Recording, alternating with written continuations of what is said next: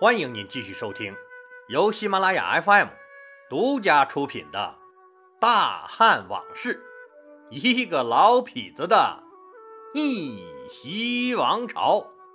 我李世长，一个有故事又好酒的老男人，为您原创和播讲。上回说到呀，说项羽分封了天下十八个王。但是这个分封方案它是有问题的，导致了内讧，也间接导致了项羽集团的衰落。那为什么这么说呢？今天老李就带着大家那剖析一下这次分封。首先呀，说项羽为了占有彭城，就假借把楚怀王封为义帝的名义，说什么圣人说了，古代帝王都是拥有万里土地，居住在江河的上游。我们遍访了天下的风水宝地，最后由高人确定，长江上游长沙郡的郴州作为帝王之都最为合适了。我们将派人协助您建都，请您即刻启程上任之类的话，将楚怀王成功踢出了彭城。这个铺垫做好以后，既然大秦帝国已经覆灭了，下一步当然是分封天下诸侯了。那谁来主持这个分赃大会呢？哼，那还用问项羽呗。但是项羽可能没意识到，虽然分这个大蛋糕的权利貌似很诱人，但是这实际上是个出力不讨好的活啊。你想啊，蛋糕就那么大，可是每个要吃蛋糕的人都希望多啃下一块来。就说他项羽不想独吞了这块蛋糕是假的。只是他当时实在是吃不下。项羽虽然在反秦斗争中功劳最大，威望也最高，但大秦帝国的灭亡可不是他项羽一个人的功劳。实际上，刘邦是第一个进入关中的，秦王子婴也是向刘邦投的降。最主要的是，项羽貌似有四十万的威武之师，但是这里面各国诸侯的队伍。可是不在少数啊！项羽要是自己独吞了这块蛋糕，那必然成为众矢之的，大家那是一定会群而攻之的。项羽这只老虎，那现在的力量还不足以兼并群狼，所以项羽不是不想独吞这块大蛋糕，实在是吃不下，就是吃下去，那他也消化不了，所以啊。他只能是先搞一个大分封，和各路诸侯暂时妥协，先安抚住他们，等到时机成熟，再逐个瓦解和消灭他们。这一听说项羽要封赏天下功臣了，大家这个兴奋，一些老油条们搞起了小动作，比如说那个张耳，这个人一直是混社会的，当年刘邦还是小混混的时候。就是这个张耳的马仔，张耳就是他的老大。这个张耳对人性的贪婪和丑恶的把握，那是极到位的。一听说马上分封呀，赶紧托人在项羽面前给他邀功说好话。铺垫好了以后，又亲自去拜访了项羽。那除了指天发誓效忠项羽以外，还说了一些，比如：“项老大，您让我往东，我绝不敢往西。”您让我打狗，我绝不敢去撵鸡，这些之类表忠心的话。临走还送了一份大礼给项羽。项羽很是满意这个半大老头子的做派。这个老混混张耳确实厉害，不但游说的把自己封了个常山王，还在项羽面前居然给自己的小兄弟申阳都争取了一个河南王的称号。就这样。还不忘顺便打击一下自己的仇人陈馀，让这个呀，当年出兵成功牵制住了章邯，并且力劝章邯投降了有大功的陈馀，那只被项羽封了个侯爷，只得到他居住的那个南皮附近的三个瘦弱的小县城。老李由衷的给张耳大哥竖起了大拇指，都是他妈腰间盘，你咋就这么突出？当然了。不光是他张耳会做人，当年项梁、项羽叔侄闹革命的时候，广发英雄帖，召集天下英雄，一起推翻暴秦。那当时已经自立为燕王的韩广，为了响应号召，派了一个叫臧荼的大将带兵随项羽征战。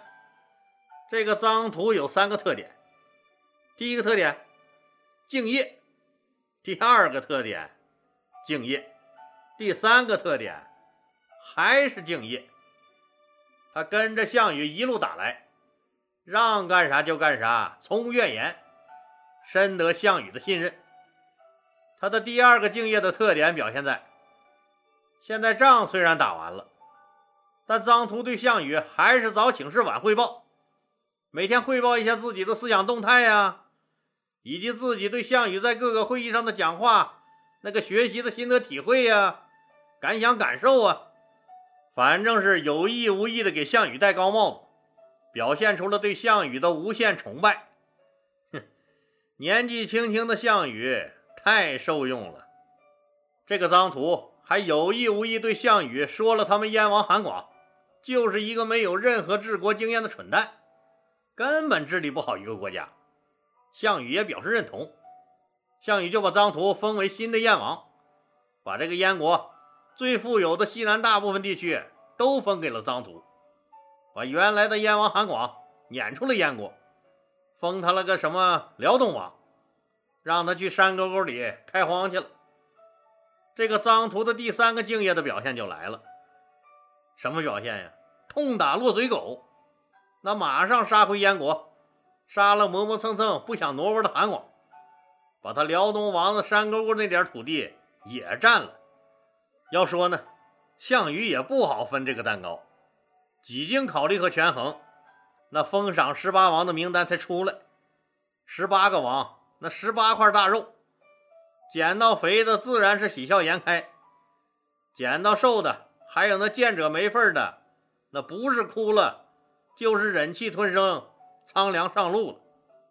心里不痛快，骂了他项羽八辈祖宗的大有人在。至少有这么几个人。对这次封赏是极不满意的。第一个就是出奇愤怒的刘邦，虽然呀，他很想整点事儿，但是他有萧何拦着，暂时还没敢闹出什么大动静来。第二个就是那个傀儡皇帝楚怀王，确切的说啊，现在应该叫义帝了。项羽把郴州那荒野凄凉之地给了他这个义帝，义帝非常气愤。可这又能怎么办呢？自己手里就本来没有几个兵，连辅佐他的吕臣、吕青父子，一看项羽对待他就是这个态度，知道马上就大祸临头了，把这么多年攒下的财物打了个大包袱，这父子俩呀，背着连夜就跑了。光杆司令的的义弟，只能在唉声叹气中。领着百十来个小兵上路了。第三个不满意的那个人就是魏王魏豹，他早早就称了魏王了，结果被项羽愣在他魏王前面加了一个东西的西字，改封为西魏王。从此魏豹就失去了自己原来魏国的大部分土地。那这土地去哪儿了？当然是被项羽征用了。项羽给自己这个西楚霸王划分的封地，就有他们楚国的几个郡，和原来魏王魏豹那占有的魏国的一部分土地。还有一个心里骂了项羽八辈祖宗的人，就是赵王赵歇。项羽把他改立为代王，把他从河北、邯郸一带，原来赵国的中心地带，赶到了北面开荒去了。还有一个不满意的人，就是刚才说的被臧荼痛打落水狗的燕王韩广。这些人呀，都是敢怒不敢言的，主要是自己没那个赌渣子，不敢和项羽直接叫板，也就是发发牢骚、骂骂娘。但世界上那从来不缺愣货，哼！下面这几个愣货通通怒了，他们就是刘邦、田荣和陈馀。他们一怒呀，也就预示着一场新的诸侯混乱即将拉开战幕。刘邦就不用说了，被萧何暂时拦住了，那田荣可是不一样，这个人本来就是个厉害角色，也是一个二杆子。那以前老李不是讲过吗？这个田荣连项梁的面子都不给，那何况小屁孩项羽？所以啊，田荣砍出了反对项羽的第一刀，差一点就拖垮了项羽集团，就像阿富汗的塔利班一样，那看着就是一帮子乌合之众地方武装。但是，当年那么强大的苏联，打了将近十年，都没有把他们打垮。从这个二零零一年开始到现在，自诩为头号强国的美国又打了塔利班，那快二十年了，实在是头疼呀。这不是，特朗普特大爷也着急着和塔利班开始谈判，准备撤军了吗？塔利班有什么？那两个超级大国打了近三十年的仗。都没有灭了他，可能呀，这个奥妙呀，就在塔利班他们这些组织的领导人说的那句话里：“我手底下的人，求死的意志和你们求生的欲望一样强烈。”这就是所谓的“舍得一身剐，敢把皇帝拉下马”。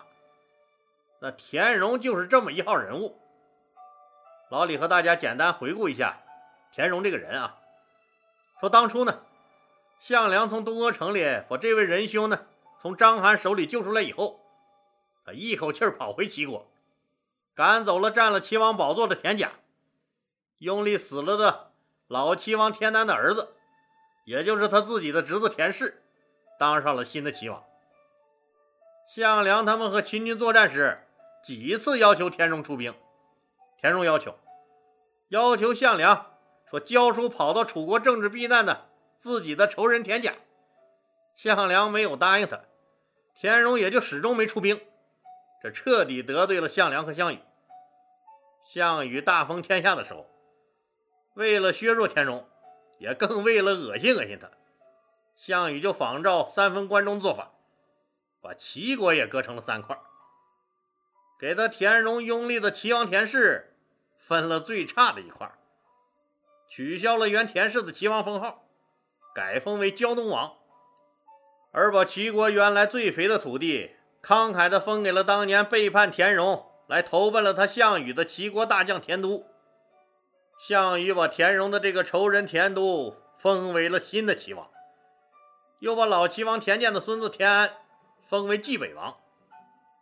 项羽的分封彻底惹恼了猛人田荣。田荣一贯信奉的人生原则就是：能动手的时候，我绝不和你瞎逼吵吵。我齐国的王，那什么时候轮到你项羽指手画脚？你田都是个什么东西？项羽让你做齐王，你就能做得了？你没问我田荣答不答应？田荣告诉自己拥立的那个齐王田氏：“咱们不做他什么狗屁胶东王。”咱们就做齐王。说完呀，出门点起兵马，杀向了来赴任的项羽封的新齐王田都。田都哪经得住田荣这个猛人的砍？没几天，那就哭哭啼啼跑回项羽身边告状去了。